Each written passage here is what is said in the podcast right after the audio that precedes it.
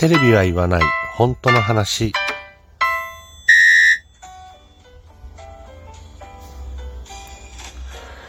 この番組は私、ともゆきが政治、経済、社会問題などなど自分の思ったことをぐだぐだとおしゃべりする番組です。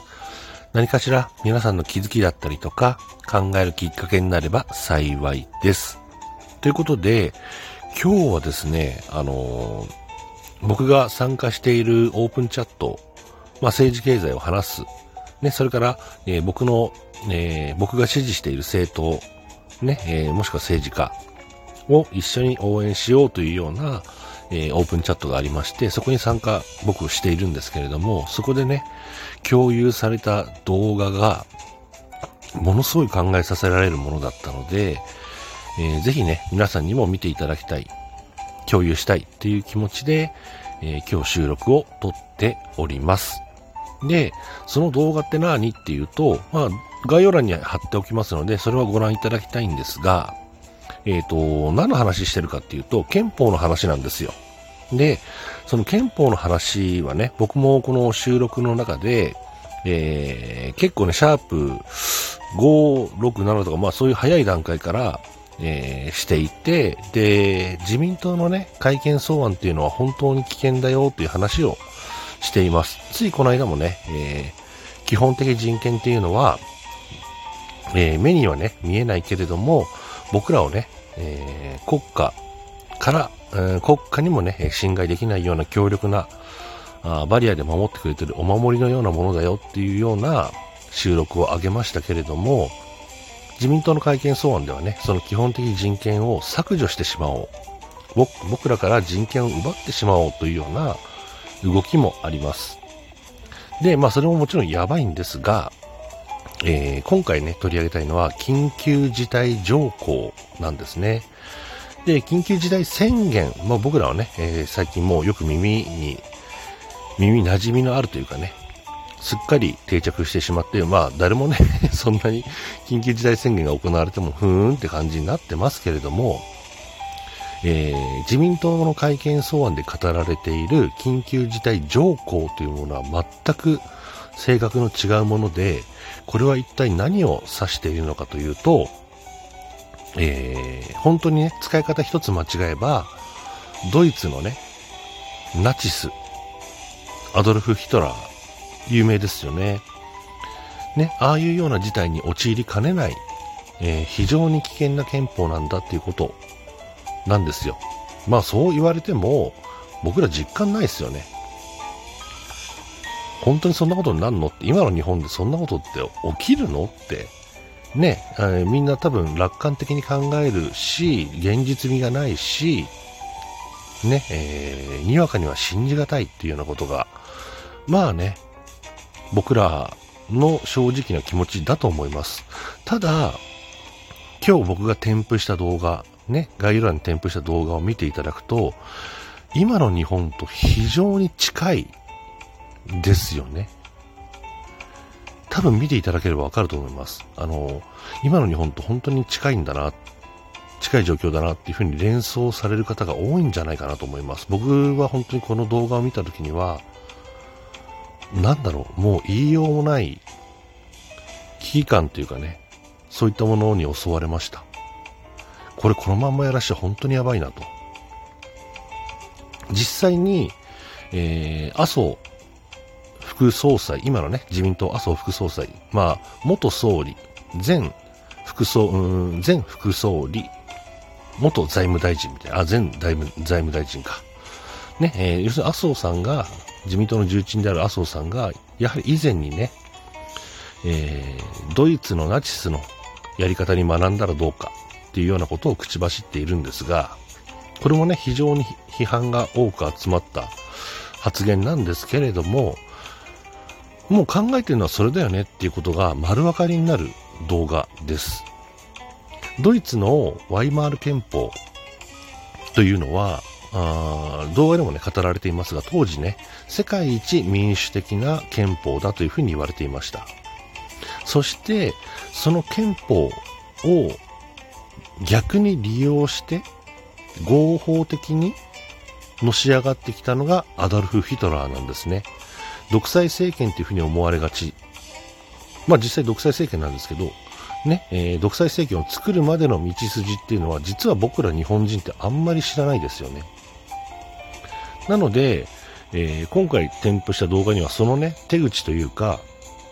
やり方っていうのがね、えー、逐一載ってます。そして、えー、報道ステーションのね、古舘一郎さんがまだやっていた頃の番組の中の企画であって、非常にわかりやすくまとめられています。なので、えー、ちょっとね、この動画を見てみていただきたいというふうに思うんです。あのー、特にね、僕のように政治を見ている人間からすると、非常に危機感を覚えます。これ実際にこうなるなっていう変なその道筋みたいなのが見えちゃってるぐらいの感覚で、逆に言ったらもうそのヒトラーのやり方、足跡足跡というかね、その奇跡というか、そういうものを自民党が辿ろうとしているようにしか逆に見えないと。まあ、番組の作りとかもあるでしょうけれども、でもその、現在のその日本の状況っていうのが、非常にこのナチスが台頭してきた時に似ているんですよね。でヒトラーは共産党を非常に嫌っていました。まあ、あの、ヒトラーだけじゃなくね、財界も嫌っていました。これはね、実は日本も共通で、えー、日本のね、財界とか、それから、えー、連合と言われるね、えー、労働組合の親玉みたいな日本最大の労働組合組織、連合というところも、共産党というのを毛嫌いしています。で、あの、その共産党っていうのが、なんとなくね、僕ら何も知らないものからすると、なんとなく暴力的なイメージだったりとか、過激派なイメージってありません？まあ、それはね、えー、今の中国だったりとか、そういうロシアとかね、そういうところの共産圏のイメージも強いと思うんですが、多分このドイツのね、今回の動画で語られているドイツの中での共産党の負のイメージの付け方、実際ね、あの、言われなき罪なんですけどね、そういう負のイメージの付け方っていうのも、ね、えー、僕らのその共産党に対するイメージに関わってるんじゃないかなっていうふうに思うところが結構あります。ね。で、えー、ヒトラーは共産党を潰して、排除して、そして、まあ、有名なところで言うとユダヤ人を敵に仕立て上げて、そして排除していった。ね、そして、えー、ドイツは、海外からね、えー、海外にも負けない強いドイツを作らなければいけない。ね、えー、そんなような演説でみんなが熱狂した。ね、で、いらないものはどんどん排除していった。ね。で、この僕の見解では、当時のユダヤ人に当たるものっていうのは、ね、えー、日本は単一民族なんでね、なかなかいませんね、そういう多人種っていうのはなかなかいませんけれども、ね、その日本人の中でユダヤ人、ね、当時のドイツのユダヤ人に当たるものっていうのはきっと、今現状で言うと反ワクチンとかワクチン未接種者になるんじゃないかなっていう強い懸念を覚えます。ワクチンっていうのはもともとね、えー、僕も収録で語ってますけれども、打つ打たないはもちろん自由なんですよ。でも、ね、で、そのワクチンの効能、効用っていうのも、もしくはね、え、プラスの面もマイナスの面もデメリットもね、えー、正確に情報が開示されてるとは僕は言い難いと思っていて、ね、世界の中ではワクチン接種者であってももちろんコロナにはかかるし、だけれども実際問題として重症化を防ぐっていうその一定の効果はデータとして上がってきている。で、だけれどもその予防という意味での効果は薄いっていうふうに言われてますよね。でも、僕ら日本人はどう考えてるかっていうと、予防もしてくれて、しかも重症化もしない、みたいな、誤った認識って植え付けられてませんか？だから、社会的にね、ワクチンを打たない人間っていうのは、もしくはあワクチンを打てない人もいますよね。体質的にとか、持病でとか。ね、ワクチンを打たない、もしくは打てない人っていうのは、もう逆に言ったら、あなんていうの？反社の人間、反社会的な人間みたいな そんな感じに、あのー、見られてませんか？そういう対立を煽ることによって、当時のドイツの中でのね、ユダヤ人のような立場に、えー、ワクチンを打たない人、打てない人が追い込まれていく可能性もあるよねと。そういう社会的空気を、ね、政治が意図的に作ってませんか。ね、そしてメディアコントロールも、えー、この動画の中では語られてますけれども、今のメディアもね、やっぱりその政治、特に、えー、財界や、そして、